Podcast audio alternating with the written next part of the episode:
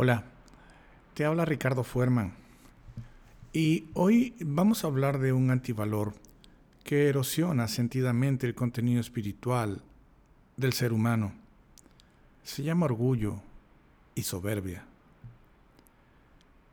Es un exagerado concepto de valoración personal.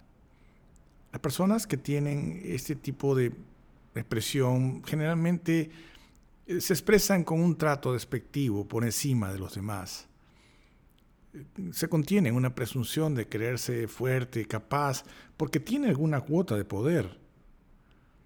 La persona orgullosa se presenta con una actitud que genera incomodidad en los demás, eh, volviéndose irritante y molesta porque insiste en querer mostrarse como superior y mejor a como todos lo ven, porque los demás sí pueden reconocerle en su pequeñez o su miseria mostrada.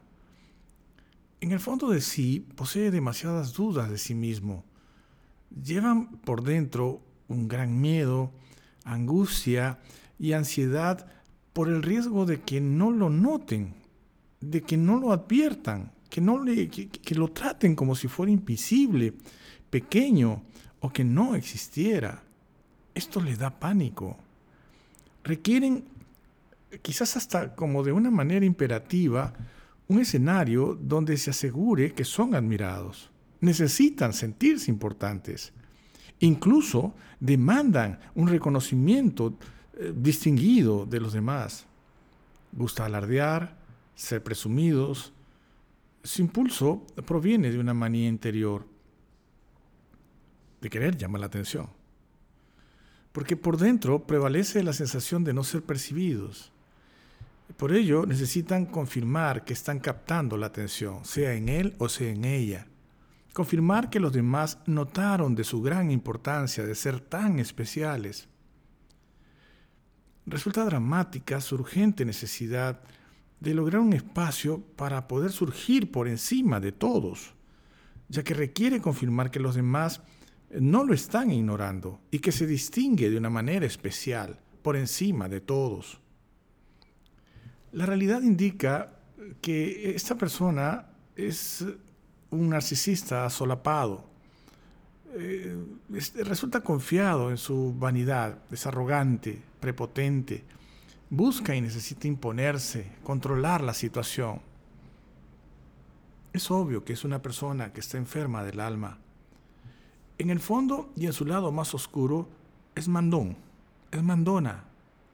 Se adjudica el derecho de disponer, de dirigir, de asegurarse que tiene el poder de malas maneras, demostrando con vehemencia su gran necesidad de probar apasionadamente que es el poseedor o la poseedora de la verdad.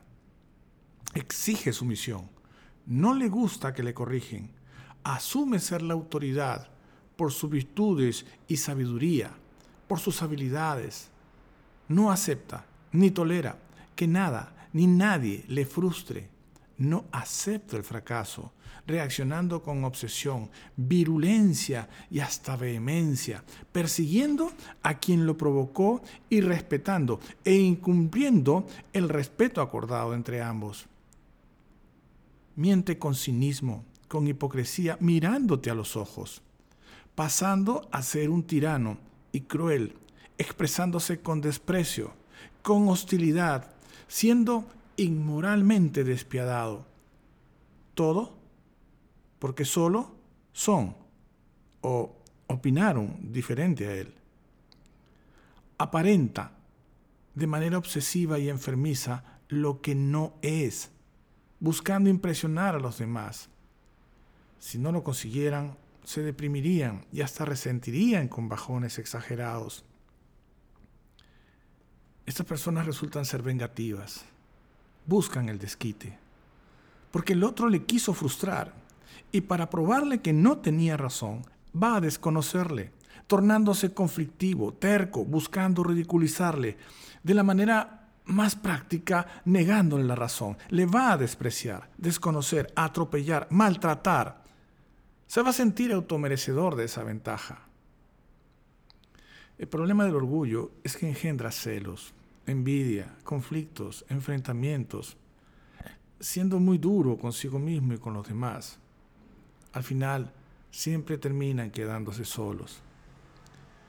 Hay unas claves para poder superar el orgullo y la soberbia y son muy puntuales y muy efectivas. La primera es desprenderse de lo que piensen de ti. La inseguridad, el miedo al fracaso, a hacer el ridículo es la explicación de este comportamiento. Deja de competir, de querer tener siempre la razón. Eso es lo que te hace inflexible. Acepta tus errores. Admite que te equivocaste. Rectifícate. Resulta muy agotador estar siempre a la defensiva. Construye tu propia autoestima. Perdona. El perdón rescata relaciones. Las personas orgullosas forman tristezas muy sentidas y profundas en ellas mismas, inexplicables. Por tanto, el reto es superar la autoestima. Mira, la violencia consiste en imponer. Esa es la violencia. Imponer lo que tú crees, lo que tú sientes, lo que tú asumes que así deben ser las cosas. Eso no es el remedio. Al odio hay que hacerle frente con una entrega generosa y desprendida. El orgullo y la soberbia requieren de humildad. Y humildad es justamente eso, la ausencia de soberbia.